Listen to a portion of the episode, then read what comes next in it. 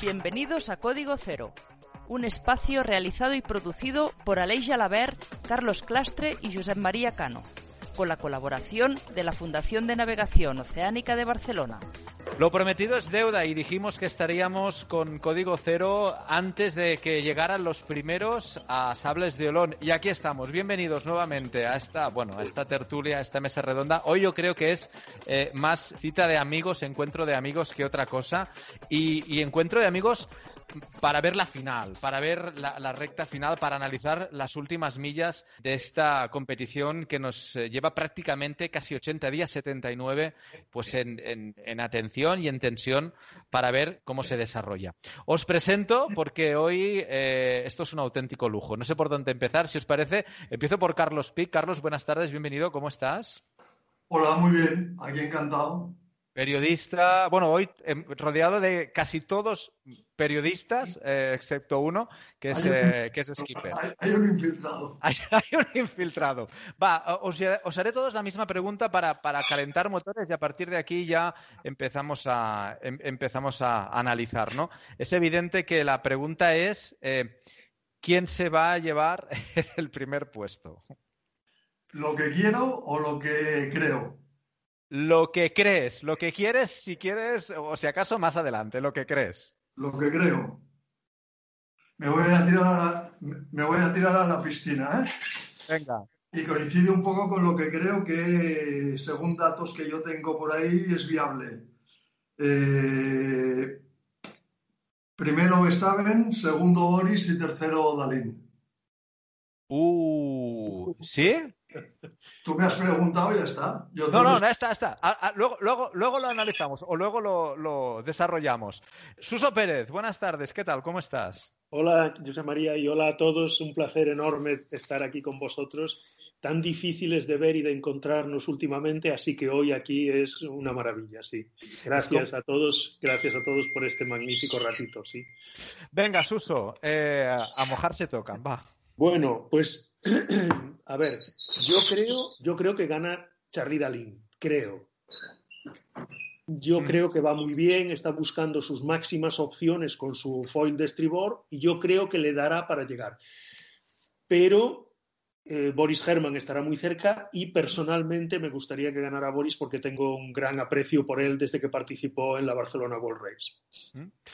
Pues ahora lo, lo desarrollamos. Eh, Kiku Kusi, ¿qué tal? Buenas tardes. Muy buenas tardes, encantado de estar con vosotros. Venga. Y pasárnoslo todos muy bien. la porra, va. Kiku. La porra. Charlie Dalén cruza primero la línea de llegada. ¿Sí? No, pero hemos dicho quién gana. Un los momento. Tiempos, los tiempos. Ahí, ahí. Sí, es decir, ¿quién gana? No quién cruza primero. ¿Quién el, gana? El rating. Hay que aplicar el rating. Pues yo creo que seguirá ganando Charlie Dalin. Y me sabrá muy mal. No por él. No porque no será. Porque será otro francés. Eh, vaya, no, nos ha, no, no, no, escondemos mucho la pelota si decimos que aquí que Boris Herman gane, me parece que a, a, a muchos, a la mayoría nos gustaría. ¿eh? No. Vale, bien, Kiku.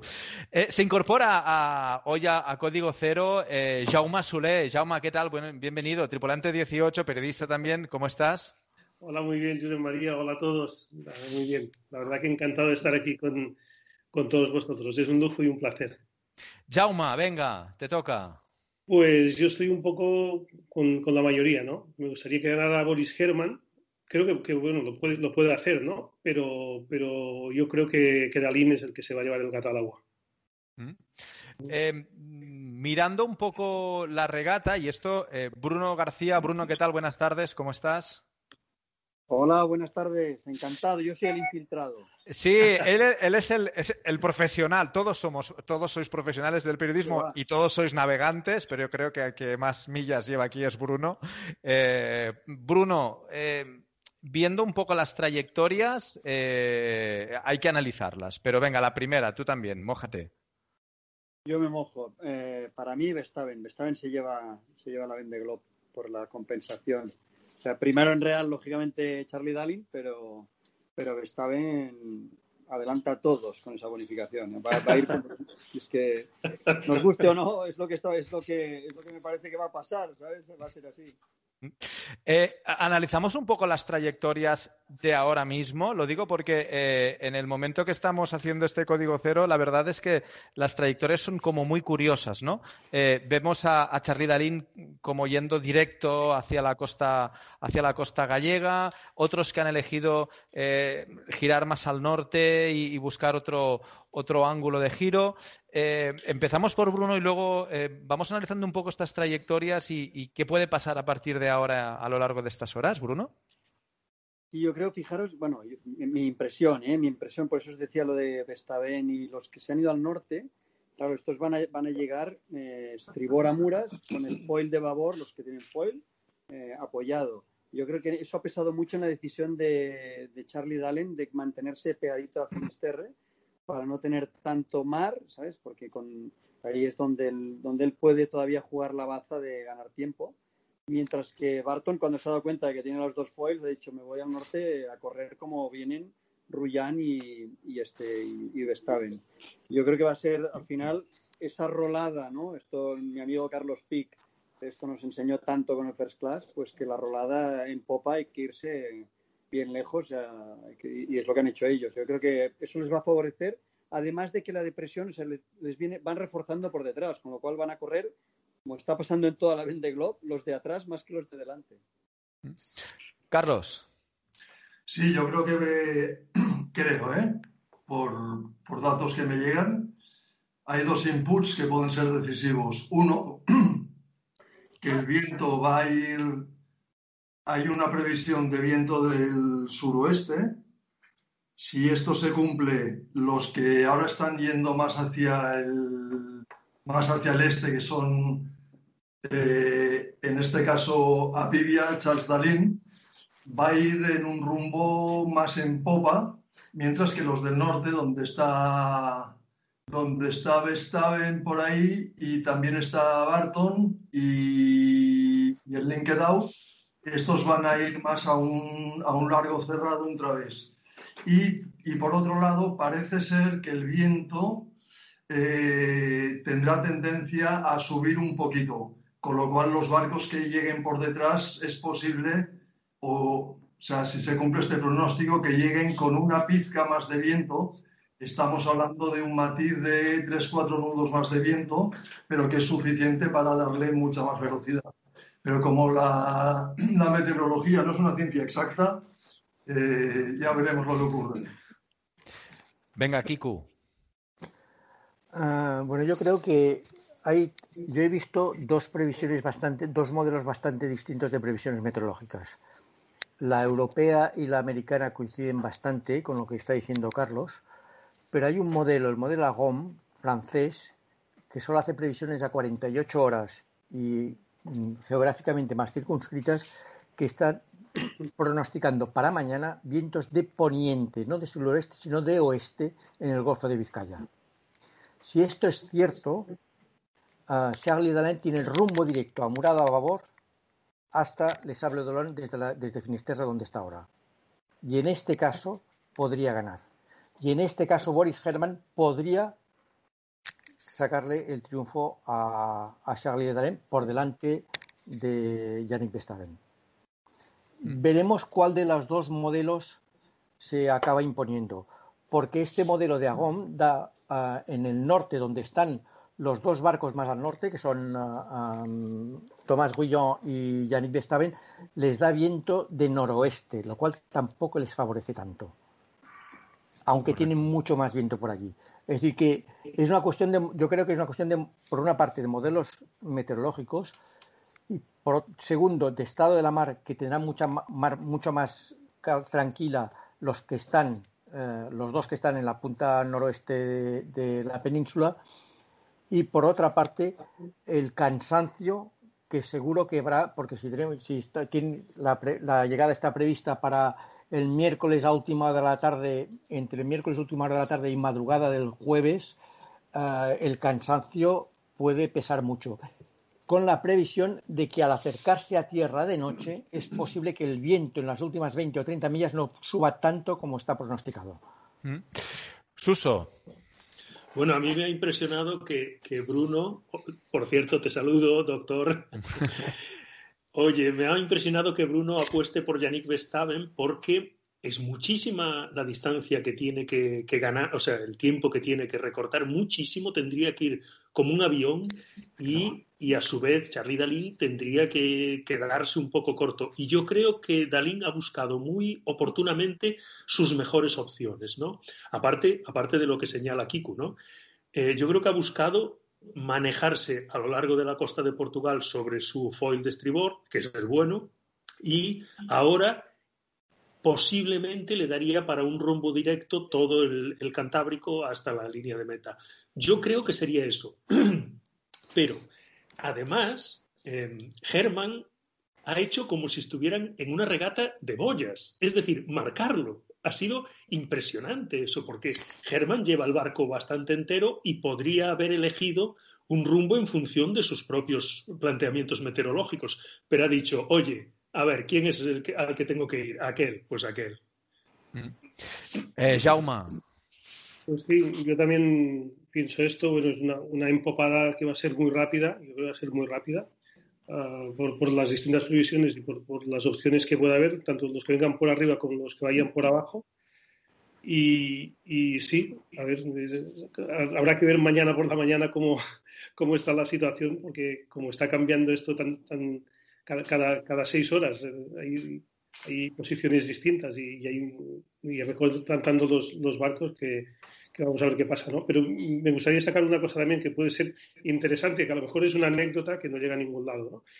Que Luis Burton salió el primero de, de la línea de, salida porque, porque evidentemente era un OCS y tuvo que penalizarse antes de llegar a la latitud 40, las, las cinco horas estas de penalización, que no sé si ahora las puede echar de menos, no lo sé. Con 21.000 millas por delante, a lo mejor estas cinco horas se diluyen, ¿no? Pero no sé si ahora las puede echar de menos. Y por otro lado, mm, hipotéticamente, podría cruzar también primero la línea de, de llegada y no ganar la regata. Es decir, que se podrían dar estas dos opciones de haber, de haber cruzado el primero la línea de salida sin sin ser válida y ser el primero en cruzar la línea de llegada sin, sin ganar la, la, la vende, ¿no? Muy buena, muy bien visto, Jaume, muy bonito lo que podría llegar a ocurrirle. Carlos. Las va a echar de menos, pero no sabes cuánto. Si tú crees que, que, que en 21.000 millas no se han diluido estas cinco horas, porque él ha llegado a ir primero, hace dos días se, se llegó a colocar primero. Pues yo creo que al contrario, ¿eh? porque acordaros de que él puso en el mapa la isla Macquarie, o sea, que en realidad él llegó a estar mucho más atrás que el grupo de cabeza y lo recuperó. Es decir, si no gana, fin, el que gane naturalmente es justo y gana, pero es terrible para Luis Burton porque ha hecho una vendée impresionante. A ver, yo, yo, diría que todos han hecho una vendée impresionante. Es decir, estar, imaginaos en cualquier otra vendée llegar a un cuarto de hora, a 20 minutos, a dos horas del vencedor. No había sucedido nunca. La menor diferencia entre el primero y el segundo son tres horas y pico de, entre François Gavard y, y Armel Leclerc en el 2012. Normalmente el primero y el segundo hay como mínimo 24 horas.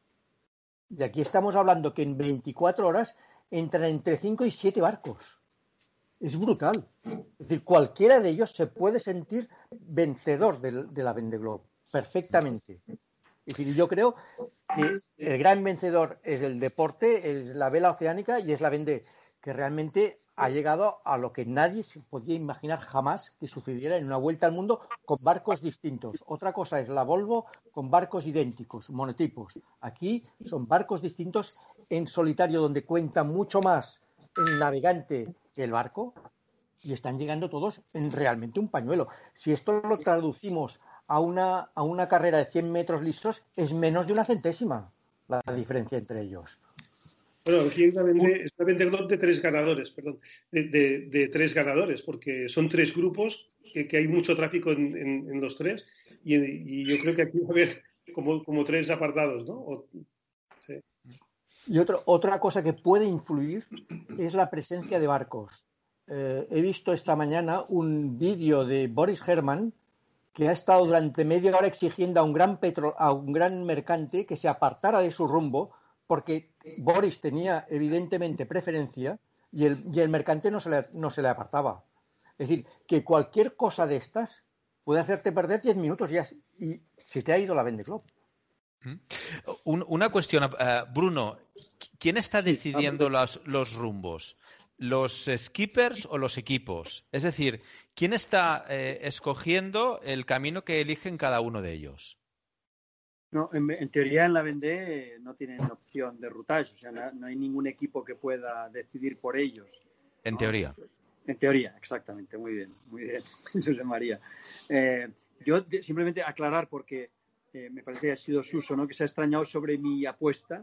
Es evidente que esto es una porra entre amigos y entre. ¿no? Vosotros sois los profesionales, yo soy el aficionado, pero, pero yo me he, fijado, me he fiado más de que de análisis de rumbos. Yo no utilizo la drena en casa, no lo tengo, solo lo tengo cuando navego.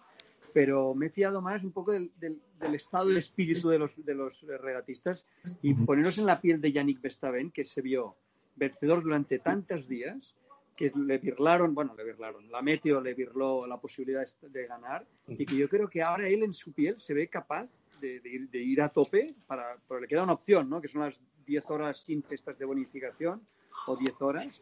Yo creo que él tiene que, en cambio, los otros, bueno, no sé, el Boris Herman sí tiene esas 6 horas y lo ha hecho todo muy bien, pero nunca ha estado delante, delante verdaderamente no sé, ellos una impresión así espiritual de que sí. creo que Yannick debe estar como una moto y, y, además y la otra es que no sé si os habéis fijado el tío va con el barco yo creo que ha tenido bastantes problemas técnicos en la subida del Atlántico y a pesar de eso hoy ahora mismo iba a una medida de 20 o 21 que es una bestialidad o sea, que va, a fondo esto va a fondo yo coincido Bruno que para mí Verstappen es quizá junto con, con, Luis Barton los que han navegado más, más agresivos, han ido más, más a ganar. Y, en el, y dentro de este paquete de cabeza, el que ha tenido una navegación más cobarde, entre comillas, que se me entienda bien, el que no ha arriesgado nada, no se ha mojado, no ha tomado ni un riesgo, incluso ahora está siendo eh, ultra conservador, es, eh, Boris. Y lo que decías de, de ha estado muy perjudicado en la parte esta del Atlántico Norte, sobre todo con. ha tenido muchos problemas de, velas y parece que en los últimos días pudo arreglar un enrollador y esto le ha permitido tener un, poco más de, push final. Y por dar datos, ¿eh? en las últimas 24 horas él ha recorrido 355 millas contra las eh, 255 de, de, Charlie, del, de la Biblia. O sea, 100 millas más ha, ha, navegado. Y Boris, por ejemplo, ha navegado 80 millas menos que él en las últimas 24 horas. Va, como dicen los, franceses, uno pie planche, va a fondo, a saco. Y también eh, Louis, Burton también está con la misma tesitura y, y, bueno, vamos a ver, va a ser muy divertido. A ver, yo creo que, que Yannick se había encontrado en la posición, dice, no tengo nada que perder, voy quinto. Cuando tú vas quinto en una regata, ¿qué haces? Si todos van a borde de tierra, tú te vas a borde de mar. Aunque sepas que en tierra seguramente correrías más.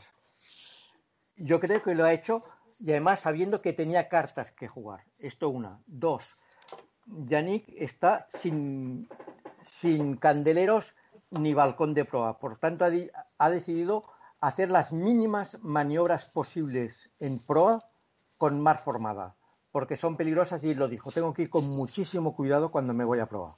Y entonces sencillamente ha dicho, voy a por todas. El viento entra por el norte, pues voy a buscarlo. Si sigo el camino de los otros, nunca ganaré, porque estoy a más de, de 10 horas de los líderes. Por tanto, voy allí, hay una posibilidad y me la juego. Y se la puede, la puede encontrar, evidentemente que sí. No es una no es un bordo fantasma decir, bueno, es que veo que además allí no hay viento y me voy a por él. Pero yo creo que era una posibilidad, pero fíjate que todo el mundo primaba irse hacia el este en lugar del norte y él fue el primero que dijo, todo el mundo va hacia el este, yo me voy al norte. No. Y allí se fue. Perdona, ¿eh? Él declaró hace tres, cuatro días que se iba a ir para el norte porque es donde iba a haber más viento y por su tema de velas, eh, él necesitaba encontrar mm, el máximo viento posible para no tener estos problemas con el de velas y porque además él sabe que con, cuando ha habido condiciones muy duras de, viento, nadie, nadie ha navegado más rápido que él. Y no es un bordo tan fantasma desde el momento que después han, han subido hacia allá tanto el, el link out eh, Tomás Royan como, como como el propio Burton. El propio Burton también ha subido, claro. Es que, el, es que, de hecho, las opciones meteorológicas, como señalaba al principio Kiku, han redondeado esta llegada, porque podría haberse dado una situación en la que no, no existieran esta, esta doble opción, ¿no? Sí ha existido y, y, le da un componente añadido a lo que ya era una regata tremenda, tremenda de, correr hasta el último metro. Que, por cierto, antes eh, señalaba que eh, eh, explicaba la organización, no sé si ayer o anteayer, que han ampliado la llegada hasta prácticamente dos millas, desde los 500 metros que estaba diseñada en un comienzo, para que lleguen a saco. O sea, que no haya que ni, ni que hacer un último bordo, ni una trasluchada, ni nada. A saco hasta, hasta el puerto. Sí, para que tengan espacio después de cruzar la línea de, de llegada para parar el, el barco, arriar velas y todo. Eh, Jaume. Sí, hombre, han hecho más millas, al, al, ir hacia el norte han hecho más millas, pero a lo mejor esto les puede acabar compensando, ¿no? No sé, es que son dos estrategias, dos tácticas muy, muy complejas en este momento y cuando tienes a tantos barcos encima, porque es que hay un tráfico tremendo ahí arriba ahora mismo. Y, y cualquiera que se pueda escapar, pues, pues es que se lo puede, se lo puede llevar. Y a ver, y a ver los que llegan, si, si, si en el último tramo hay hay zona de, de alguna calma y, y, los de atrás se le echan encima. Es decir que... Bruno, eh, ¿hay alguien que pueda estar guardándose algo o ya nadie se guarda nada? Si es que hay posibilidad de guardar alguna cosa después de setenta y pico de días pasando lo que les ha tocado pasar a esta gente. Eh, mira, o sea, lo que es seguro, yo creo que ahora mismo en cuanto a estrategias y opciones de correr más y demás, no creo que se estén guardando nada los, de los que estamos hablando, ¿eh? de, los de, de, de, los siete primeros, para decirlo de alguna manera.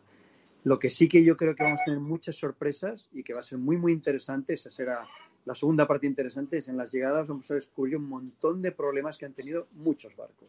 O sea, yo algunos sé, digamos, pero no se puede desvelar hasta que lo veáis, pero han tenido más problemas de los que han comunicado y esto es una constante eh, al menos en las regatas que yo conozco, la Vendée Globe no la conozco desde dentro, pero las que conozco desde dentro, en Francia es el Intox famoso, este es un constante.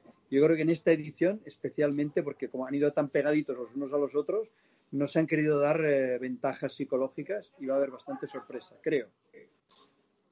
Bruno, y de todas formas, ahora mismo eh, la, la, tensión a bordo, el estrés debe ser brutal. O sea, pegar ojo es inimaginable. O sea, echarte un momento, supongo que no se le pasa por la cabeza a nadie porque hay que seguir manteniéndolo a tope a, en los 20 nudos si es posible.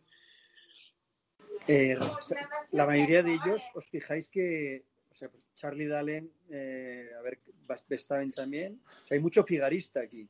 Y en la Figaro es, ese ritmo, lo, vamos, lo tienen asumido no, quizás no tan, no tan duro como la Figaro, ¿eh? la Figaro es durísima, pero parecido. ¿eh? Yo estoy de acuerdo contigo que se me hace difícil imaginar que, que, pues de los cinco primeros estos que están ahí que estén durmiendo. De hecho, no sé si fue, ahora no recuerdo si fue Tomás Rullán que habló de, de, la intensidad de la regata y yo creo que él estaba en modo Figaro ya en, ese momento. Sí, yo, yo creo que la, la, adrenalina que tienen ahora mismo les impide, les impide que se duerman. ¿eh? ya. Desde me faltan 24 horas me, y aquí a muerte. Es decir, que la, la es máxima ahora mismo. Seguro que no piensan ni en comer ni en beber. O sea, es que me imagino una locura, ¿eh? Una locura a bordo, ¿eh? Sí, no, si no comen y no duermen, lo pagarán caro. Sí. Y, y en creo... algunos barcos con, con, distancia visual. Es decir, hay barcos, no, no, no, todos, pero hay barcos que se ven. Es decir, que en, en un momento dado eh, los tienen como referente. Esto eh, también debe ser un, trabajo psicológico, ¿no? Ver, al, al, bueno, al compañero o al, o al, regatista eh, con quien compites a, distancia visual, con todo lo que llevan, debe ser también muy duro de gestionar esto. Eh, yo no, estoy seguro, ¿eh, José María, que estén a distancia visual. No lo sé, la verdad es que no me he mirado tan, tan en detalle, pero en la Figueroa sí que se navega a distancia visual. Y, ahora imagínate irte a dormir con cinco barcos alrededor, pues navegando a lo mejor, no sé, puede ser a siete nudos, da igual, no hace falta que sea a 20 como van ellos. Pero no es fácil y por eso no te vas a dormir. mira, me acuerdo una de las frases que a mí me dijo, creo que fue Jan, no sé si fue Jan o de Joyo, que me dijo, ¿tú sabes cuál es el mejor el mejor estimulante para no dormir, mejor ir delante, ¿sabes? Ir, de los primeros. Y dije, ya, bandido, pero es que para ir delante que ser muy bueno, Hablemos un momento de la llegada. La llegada que finalmente se confirma que será sin público. Eh, se han estado haciendo gestiones hasta última hora, pero no, hay, no ha habido manera. La llegada será eh, en, parque, en parque cerrado para entendernos. Y bueno, con este avanzamiento de, línea que, decíais, ¿no? Para que puedan entrar prácticamente en línea recta. Eh, comentarios, si queréis, eh, poco profesional, ¿eh? Qué, triste, ¿no? Un poco también. Es decir, esta vende que van a llegar uno detrás del otro, que va a ser súper emocionante. seguramente vamos a tener una de las llegadas menos espectaculares de, de todas las que se han hecho. Carlos, va, arranca tú. Si lo miro desde el punto de vista de la Vendée es una pena. Si lo miro dentro de la globalidad y de la situación que estamos viviendo, por, nos sabe a todos muy mal, no la Vendée, sino lo que estamos viviendo, pero sinceramente es lo que toca. Yo creo, además, eh, creo que van a hacer un esfuerzo muy especial de retransmisión o sea que de la misma manera, de la misma forma que tenemos que hacer las tertulias virtuales, yo creo que es inevitable que también la llegada tenga este punto. Aunque, ya digo, ojalá que hagan el mayor esfuerzo de retransmisión de helicópteros, de drones, de, cámaras en las eh, neumáticas, lo que sea, para que a través de los ordenadores veamos una llegada formidable. Perdona, Suso, me consta que lo tienen todo preparado, el dispositivo para las retransmisiones. La lástima es que el primero tal vez llegue cuando esté anocheciendo, pero el segundo y el tercero en tiempo real y el cuarto y el quinto van a entrar de oscura noche. Claro, sí, ahí nos vamos a perder mucha, esa posibilidad. Sí, sí, sí, sí, claro. Sí, visualmente, pues claro, se, pierde, se pierde mucho. Y también los que no hubieran dormido son los espectadores que hubieran ido, porque esto hubiera sido un festival para ellos. Cada, cada dos horas o cada hora ver entrar un barco, ¿no? Una cosa que hubiera sido única. Pero las circunstancias son las que son y, y la situación es esta. Kiku. A ver, yo creo que, que aparte de la emoción de ver la línea de llegada, lo más emocionante de la llegada de la Vende Globe no es la línea de llegada, es la entrada en el canal, esto sí nos lo vamos a perder porque se ha prohibido que haya, que haya público en los dos lados del canal, incluso las personas que viven en frente del canal, pero sí, sobre todo, es la llegada al Pantalán, donde no habrá muchísimo público, pero tampoco la había en las otras ediciones, porque solo podían entrar en el Pantalán los equipos, la organización y la prensa acreditada. Y esto lo tendremos igualmente. La prensa creo que no. ¿eh? La, prensa, la prensa está justo después del, del Pantalán, a la subida del Pantalán con, con, jirafas en micros y habrá rueda de prensa, que es lo que había antes. Y en este sentido sí que tendremos la emoción. Y tendremos una emoción añadida. Y es que mientras uno está hablando, llega el siguiente barco y se encontrarán dos, tres o cuatro patrones acabados de llegar antes de irse a casa, que se podrán abrazar y comentar juntos toda la regata. Y creo que esto, esto supongo que lo, que lo aprovecharán la organización para, para transmitir precisamente esta singularidad de esta regata tan singular de por sí que es la Vendée. Sí, yo creo que van a tener un buen dispositivo de cámaras en, en, el, en los pantalanes. Hay un punto concreto donde los barcos que terminan tienen que acceder ahí, ahí desembarcan y en ese punto que está cerca de la zona mixta donde después pasarán los patrones, ahí habrá un dispositivo de, de cámaras importante. Y los Eh, equipos tendrán que inmediatamente sacar el barco que ha llegado para, para, Sí, dejar, para que pueda sacar el siguiente. Sí, sí, sí, sí, tal cual. Es un punto de desembarco, por decirlo así. Lo que no tenían, lo que me imagino que no suponían es que iba a ser tan, tan, tan, tan apretado. Y se puede dar el caso que, que bueno, que incluso dos barcos entren prácticamente en paralelo, no pueden, pero uno detrás de otro pegados en el canal y tengan que hacer un poco de turno de espera para desembarcar. Será divertido. Eh, dejadme fijarme en, otra, en otro punto. Bueno, la regata tiene infinitos puntos interesantes, ¿no? pero puestos a llegar eh, a, a marcar llegadas, a, marcar eh, primeros en algo, de los no foilers, de los no foilers también tenemos ahí una, una interesante guerra abierta entre, entre, básicamente, entre básicamente dos, eh, Damien Seguin y Jean Lecam, que serían los primeros no foilers. Eh, le damos la palabra a Bruno, que, que es- ha estado en el equipo de Jean, y, y luego ya va- vamos los otros. Venga, Bruno. Sí, realmente, eh, como dices, lo hemos hablado mucho durante todos los días de todos los otros podcasts. Ahí hay otra regata, además Jan a nosotros nos lo ha dicho abiertamente en público y a título personal, que él lo que quería esta Vende Globe era ganar la clasificación no oficial, oficiosa, de las derivas rectas. ¿no? Y él estaba muy orgulloso de hablar de eso. Y, y yo creo que con la bonificación lo tiene, lo tiene a, a tiro. Yo no, no he hecho cálculos y, y sé que, por ejemplo, a él tampoco le gustaría que, que se hagan cálculos, porque los cálculos muchas veces fallan, pero sí, la idea, la idea suya es ganarlo y está muy, muy batido con, con Damien Seguin, que también hay que decirlo, ¿eh? o sea que merece, o sea, merece el aplauso si lo gana, porque cualquiera de los tres de- derivas rectas que están llegando han hecho un- una, una Vende Globe espectacular y alucinante. Dejadme dar un apunte sobre esto de las llegadas y el público. Eh, hasta donde yo sé, tienen cada uno de ellos tienen asignados 40 personas ¿no? autorizadas para, para la recepción. Yo creo que ha apuntado Carlos muy bien que, claro, si coinciden dos o tres barcos en la llegada, 40 más 40 más 40, pues aún tendremos, y de noche, aún tendremos una llegada aceptablemente bonita. Esperemos que sea así. Su- Suso, va, te toca. No, que eh, me ha gustado mucho que señales esas otras regatas, porque hay varias en, el- en la- en la en esta vendée. Eh, Jauma también lo señalaba antes, en todo el Atlántico todavía hay mucho que dilucidar en cada uno de los grupos y eso también es muy bello. Sí. De hecho, vamos a ver, Pipher y eh, Didac con sus dos no foilers se mantienen en ese grupo que obviamente ahora los otros van un poco más rápidos, pero ellos siguen ahí, de la misma forma que entraron en el Pacífico formando parte también prácticamente de ese grupo. Es decir, la Vendée, además de los, de los de cabeza, nos ha dado momentos extraordinarios durante todo el, el recorrido. Vale, volviendo, volviendo primero a John Le Camp.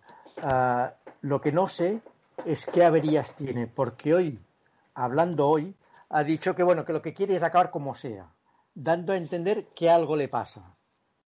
De todas formas, está manteniendo un ritmo de 16-17 nudos, con un irá teniendo cada vez más viento que, que Seguin, porque el viento viene por detrás, es decir, es posible que le pueda recuperar las 16 horas y cuarto que, que tiene de bonificación.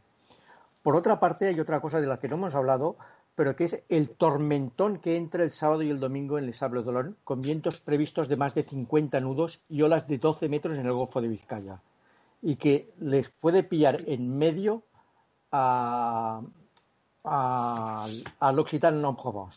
Y están hablando, ya la dirección ya está empezando a hablar que si no pueden adelantarse, que igual se tendrán que, que frenar para que no les pille este temporal brutal, el más fuerte del invierno, ha dicho ya, ya Carais este mediodía, de, de todo del año.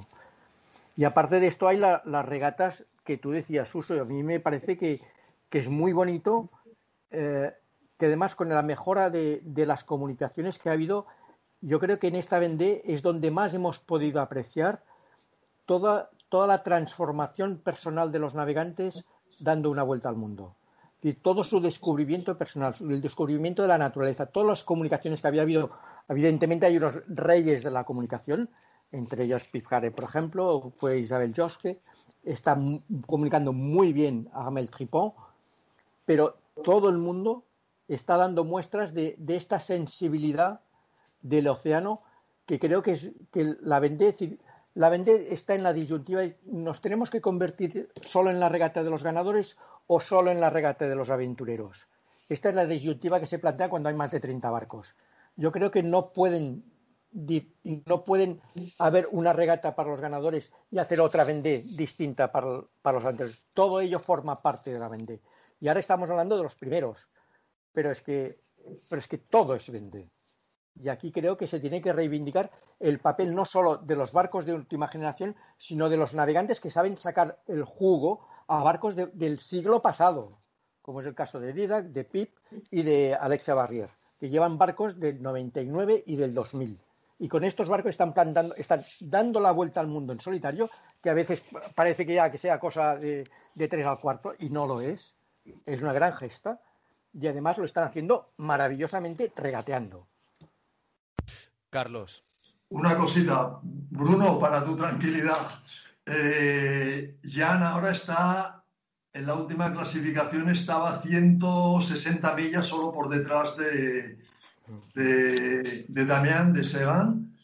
Y yo creo que esa distancia, que si no, si van los dos eh, igual de mal o igual de, de, de heridos en cuanto a material y no hay nada raro, encima, como comentaba, creo que ha sido Kiku, la tendencia es que se acorte un, un poquito a favor de, de, Jan porque llegaría con más viento.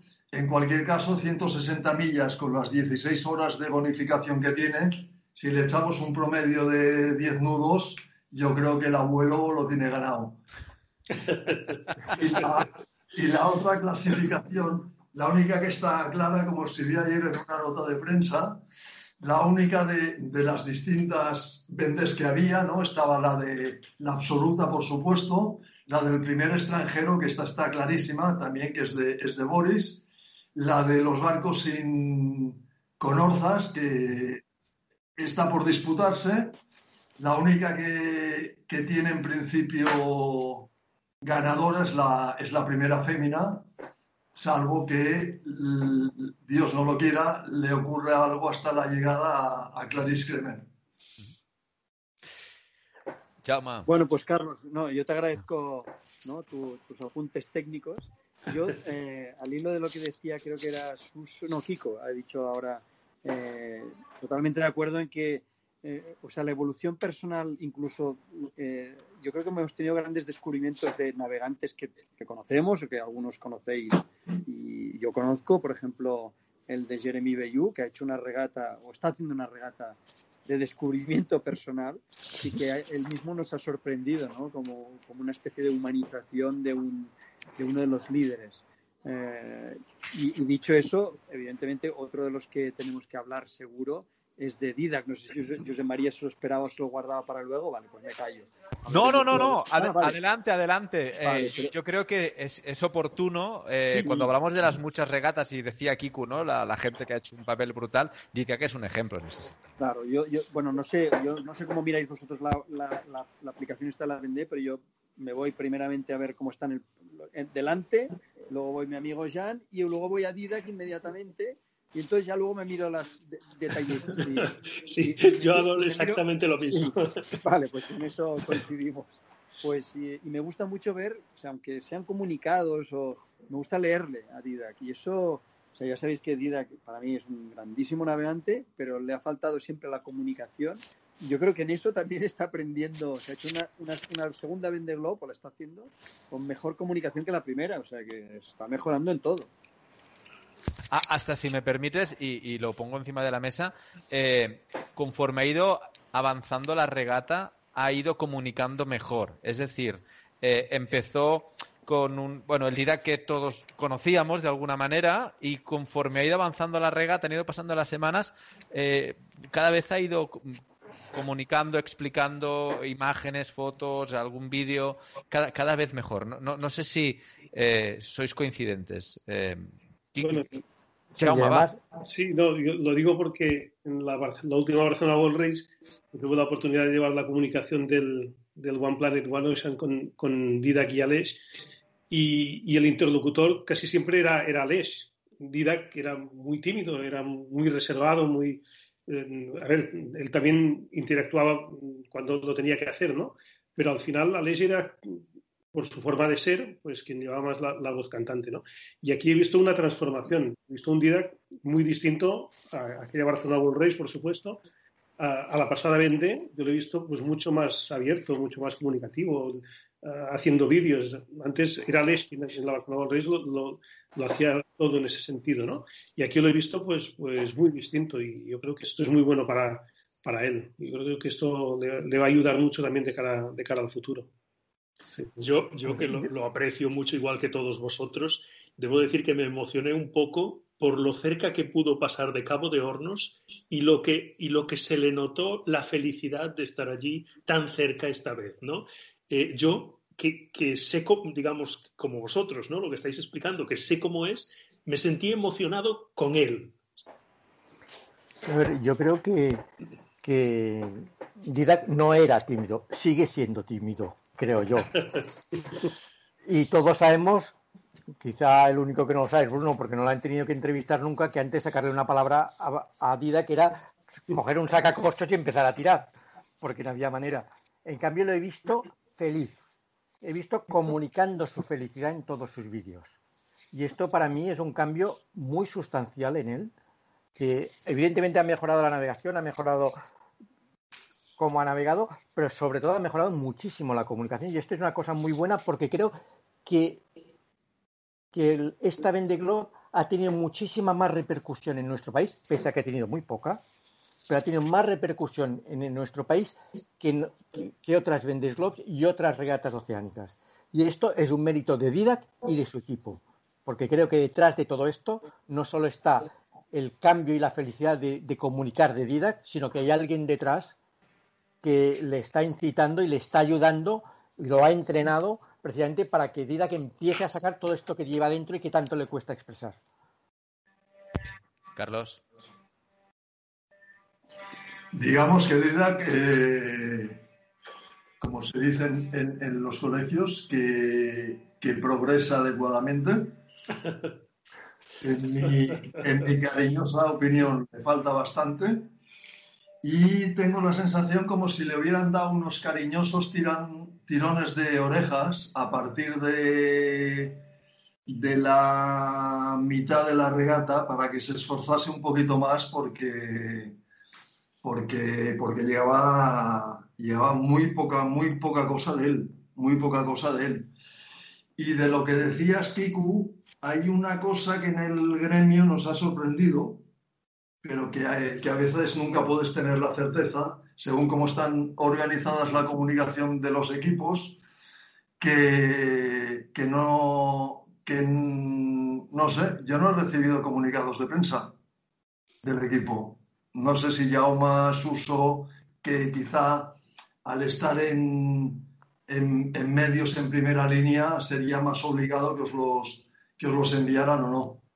Y esto es una lástima. Siempre he tenido la sensación de de que es un poco como una, una oportunidad perdida, ¿no? Para, para, entre todos tener más facilidad de comunicar y, y que se hable más de, de vela. Yo, yo creo que, que, han apostado en el equipo, me da la sensación, que ha apostado más por las redes sociales que por las notas de prensa. Han, han comunicado mucho a través de Facebook, de Twitter, de Instagram, las redes que tengan, pero mm, notas de prensa no. Yo creo que, que, mandaron una por el paso de Cabo de Hornos, creo, y, y alguna más. Es decir, que, que, ellos han apostado todo a las, a las redes sociales. Uh -huh. Que bueno, también es lo que ahora está utilizando mucho más la gente, ¿no? Porque con el teléfono están, uh, ¿sabes? Viendo Facebook, Twitter y todo esto. Pero, pero bueno, a lo mejor un poco más de comunicación dedicada a los medios, mm, pues a lo mejor no hubiera estado, no hubiera estado de más. Una, un apunte. Eh, me, me, me, pasaba ahora una nota, eh, Carlos Clastre. Eh, parece que TV3 y Televisión Española estarían interesados en, en, emitir en directo la llegada de la Vendée. De hecho, se han puesto en contacto con, con Gerard Marín y con Aleix Gelabert para que les puedan acompañar en esta, en esta emisión, en esta emisión en directo. Eh, hay la incertidumbre de la hora, eso siempre es, muy dificultoso. Eh, supongo que 324 o Teledeportes serían seguramente los, canales por donde intentarían enganchar estas, eh, esta retransmisión. Pase lo que pase, en principio, solo la voluntad de querer retransmitirlo es un cambio importante, creo, ¿no? pienso, ¿eh? se, ha, de poner en valor. No, sé si, si coincidimos. Suso. Y tanto, sí. Bueno, de hecho, yo creo que en ese sentido, este final pues claro, desborda la habitual, el habitual enfoque distante con el que se toma la vela en España, pese a que la vela ha tenido acontecimientos enormes en nuestro país y sin embargo siempre ha sido como muy secundaria en las secciones de deportes y demás. O sea que yo creo que ese es otro mérito. Obviamente la presencia de, un español importa, de un catalán en este caso, pero yo creo además que este final todo el mundo ha ido esponjándose, recibiendo la emoción. yo lo noto por mi familia, cada vez que cuento algo de cómo están, pues se interesan. Y cuando muestro en el ordenador en los trackings y la posición de los barcos, la familia se acerca a ver cómo están hoy, cómo están hoy. O sea que sí, sí, yo lo veo muy interesante y lógico eh, que, TV3 y Televisión Española hagan un esfuerzo, sí. Eh, vamos a empezar a. Ah, vamos a empezar a hacer un. Bueno, a, despedirnos. Veo que Bruno ya se, va yendo él. Bruno, eh, ¿cómo, ¿cómo viviremos este final? Va, última palabra no sé cómo lo viviremos. Yo telemáticamente soy un desastre. Me gustaría vivir las cosas en directo, que es como funciono. Y yo volvería todavía a las notas de prensa y lo clásico, que es lo que a mí me, gusta. Pero, pero yo creo que solo veros a vosotros en la tensión ambiental que mantenéis, creo que en realidad eh, los que estamos aquí la vamos a saber transmitir suficientemente intensa como para que los que nos rodean estén, estén eh, motivados y sea una final bonita, incluso no solo la de, o sea, a pesar de lo del público, lo del COVID y todas las mandangas que nos están incordiando, yo creo que a pesar de todo ello, eh, ya, ya hay muchas historias bonitas que se van a escribir. Pues no sé, yo he leído una nota de prensa o un articulillo de estos de, de la web que dice que seguramente el primero en cruzar la línea no va a ser el vencedor. Pues solo esa historia o la historia que ha sugerido creo que ha sido, eh, ahora no, recuerdo si ha sido, ha sido tuyo, en Mariano, que, no, o, Kiku, ahora no me acuerdo quién ha dicho, el, el, Barton pasó la, la línea, eh, ¿no? El primero. Jauma, Jauma. Jauma, Jauma, Perdona, sí, Jauma. A mí me ha parecido brillante eso. O sea, esto, es que eso, no me digáis que vosotros como, como periodistas no da para un artículo, es un artículo precioso. ¿no? Eso es, me parece una maravilla. Con lo cual, vivamos como la vivamos, no lo sé, pero ya la estamos viviendo de una forma muy intensa y muy bonita. Y una de las, de las culpas de, esa, de, vivirla intensamente, precisamente es el podcast ese. Este podcast me, parece una maravilla. Eh, yo lo he pasado a un montón de gente, todavía no he escuchado a nadie que me haya dicho, oye, vaya palo de podcast. Todo el mundo me dice, envíame cada vez que haya una actualización. Y eso las envío. O sea que yo creo que nos acabaremos felicitándonos. Pues eh, Bruno, muchísimas gracias. El, podcast lo hacéis brillante vosotros, es decir, que con vuestras eh, reflexiones eh, en este sentido. Agradecerte a todos. Ahora lo haremos individualmente, pero te despido porque has hecho un, esfuerzo especial hoy para estar aquí en, este Código Cero. Muchísimas gracias y, no es el último. Seguimos, ¿vale? Gracias, Bruno. Un abrazo. Gracias a todos. Hasta luego. seguramente todos querríamos hacer aportar muchas ideas. ¿eh? Eh, no sé si, si, como idea final hay un último turno de palabra. Yo sí que me gustaría dejar encima de la mesa algunos temas que quedan para el futuro. Por ejemplo, desde la comunicación y cómo está este cambio de comunicación, cómo puede afectar a la vela oceánica y, a partir de ahora el seguimiento que se, se hagan de este tipo de regatas. Eh, referente a aquí, a, nuestro país, estos eh, 12, 15 posibles regatistas que participarán en la clase mini y que esperemos en un futuro puedan ser futuros eh, navegantes, skippers de, de futuras vendés cómo puede cambiar la Vendée en un futuro, eh, visto lo que se ha visto en esta, en esta edición. Yo creo que son temas que quedan encima de la mesa y que podemos ir tratando más para adelante, pero lo que tenemos de manera inmediata es este final, por tanto, eh, venga, empiezo por Kiku, luego Jauma, luego Suso y acaba Carlos. Va, venga, último turno de, de palabra. Kiku. Pues incertidumbre hasta que, no hasta que llegue el primero, sino hasta que vayan llegando todos con las diferencias de, tiempo compensado que tienen. porque antes es imposible decir nada. Y esto ya lo ha dicho Jack Caray este mediodía. Tomaremos los tiempos de llegada y después haremos los cálculos. Jauma. Bueno, sin duda apasionante, apasionante. Es que nadie podía imaginar el día de la salida que, la llegada sería de, así, ¿no? Ah, yo creo que, va a ser un espectáculo. Gane quien gane, es el justo vencedor, por supuesto, pero lo bonito es eso, que tenemos seis, siete barcos que, pueden tener opciones hasta el final, ¿no? Que esto es, muy bonito. Es muy bonito cuando llega un barco y, y el siguiente llega un día después, pero también es muy bonito cuando hay siete barcos, que hay un tráfico tremendo para, para ver quién llega al primero. Suso. Yo creo que el azar ha jugado un papel enorme en esta edición, en el sentido que me decía un buen amigo el otro día, muy aficionado también, que me decía, fíjate en una cosa, la rotura de Lugo Boss y el retraso en la salida de Jeremy Beju también tiene su influencia porque tal vez, tal vez se hubiera producido con ellos dos en regata una llegada más clásica. ¿eh? Uno de ellos delante, el otro al día siguiente y luego los demás peleándose por detrás. Pues no ha sido así y el azar ha querido que esta regata sea muchísimo más igualada y una pasada inimaginable. Es que estoy deseando que pongan el tracking cada pocos minutos porque no lo soltaré hasta que lleguen. Carlos. Bueno, mañana va a ser una, noche intensa, tarde, última hora de, la tarde y, la noche bastante intensa para ver qué ocurre. Y yo creo que será un poquito como, como en las etapas de contrarreloj de, ciclismo, ¿no? Que estás ahí, sabes cuándo ha llegado el primero, sabes el, el, tiempo de detrás. En este caso, no cuanto más tarde ha salido, pero sí jugar con las compensaciones y va a ser una locura.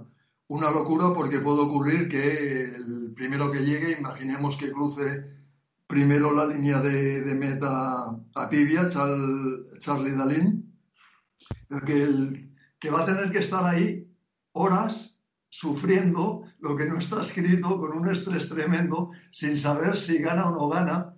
Y hay otros deportes, no sé, como bobsleigh o algún deporte de, invierno que alguna vez veo por televisión, que es muy curioso, que siempre el, el líder provisional está puesto en un sitio con las cámaras de televisión y cuando le tener el récord se vaya a aparecer otro. Esto, como no es tan dinámico, porque en principio yo creo que, que la cosa va a estar entre, entre tres, pero, pero va a ser muy curioso porque además creo que con el seguimiento que, que, va a haber, que se lo recomiendo a todo el mundo, en la página web de la, de la Vendée o en las redes sociales de la propia organización, como van a hacer este seguimiento en, directo, eh, esta retransmisión con muchas cámaras en mar y en tierra, yo creo que este aspecto puede ser muy, muy, muy, muy curioso si los patrones no se retiran, que yo creo que, que por deportividad tendrán que esperar. Y, aunque no sea por, por, deportividad, por saber si realmente van a ganar ellos o no, si les hacen este seguimiento, vamos a vivir una cosa inédita en, en la vela. Pues solo decir que Hubert Lemonier se ha, se ha, disculpado, quería estar hoy presente en este, en este podcast, pero evidentemente la, situación, la presión de, carrera ha hecho imposible lo emplazamos para próximos, como tendremos oportunidad eh, en los próximos días de poder seguir analizando ya no solo los primeros, sino los que vienen detrás. Evidentemente, volveremos, esperemos a contar con su, con su presencia. Eh, Maestros, ha sido un placer hoy estar con todos ustedes. Eh, ya les hablo de usted porque se lo merecen. Jauma, Kiku, eh, Suso, Carlos, muchísimas gracias y, veremos mañana a dormir poco. Ya, ya, lo, ya lo contaremos. Hasta la próxima. Y a los que nos escucháis, pues lo mismo, a dormir poco y, a estar muy pendientes de esta llegada histórica. Eh, lo podéis comentar también a través del Twitter, a Código Cero 2020. Nos comentáis lo que os parece, lo que pensáis, cómo lo vivís, hasta nos podéis mandar imágenes y evidentemente entre todos pues eh, haremos debate, eh, haremos diálogo. Hasta el próximo podcast. Gracias. Y hasta aquí Código Cero, una idea producida y realizada por Aleix Jalabert, Carlos Clastre y Josep María Cano, con la colaboración de la Fundación de Navegación Oceánica de Barcelona.